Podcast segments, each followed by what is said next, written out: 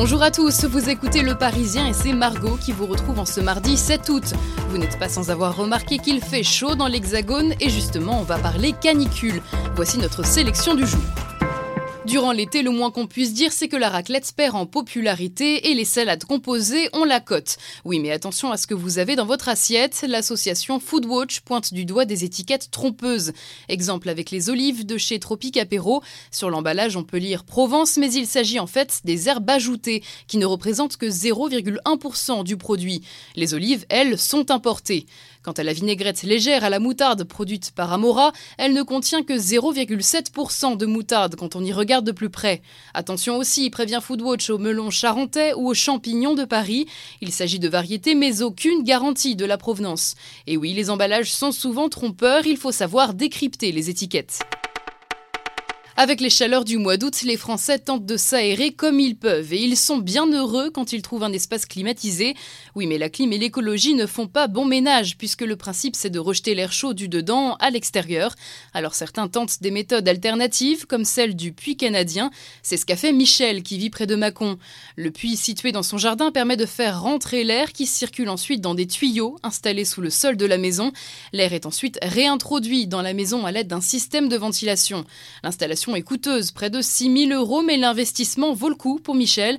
L'entretien est minime et elle profite d'une température à 25 degrés entre ses murs et sans polluer.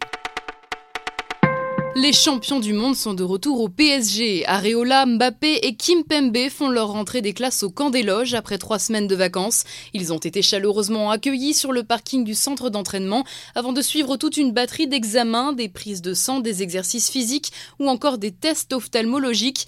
Retour sur le terrain au complet aujourd'hui. Le PSG se prépare avant le match contre Caen dimanche lors de la première journée de Ligue 1. Les fans de Johnny vont être ravis. Un producteur de spectacle envisage une tournée avec les anciens musiciens du chanteur. Au programme, une vingtaine d'instruments sur scène et des concerts en France et au Benelux qui commenceraient fin 2019, début 2020. Attention cependant, il faut attendre le feu vert de Laetitia Hallyday. Mais il s'agit d'un projet sérieux, déclare Christian Martinez. Le trompettiste qui a joué aux côtés de Michel Sardou et Eddie Mitchell serait ni plus ni moins le directeur artistique de cette tournée. Elle s'annonce démesurée et Martinez le lui-même, on ne peut pas faire n'importe quoi avec Johnny. C'est la fin de ce flash, mais pas de panique. On se retrouve dès demain pour un nouveau tour de l'actu.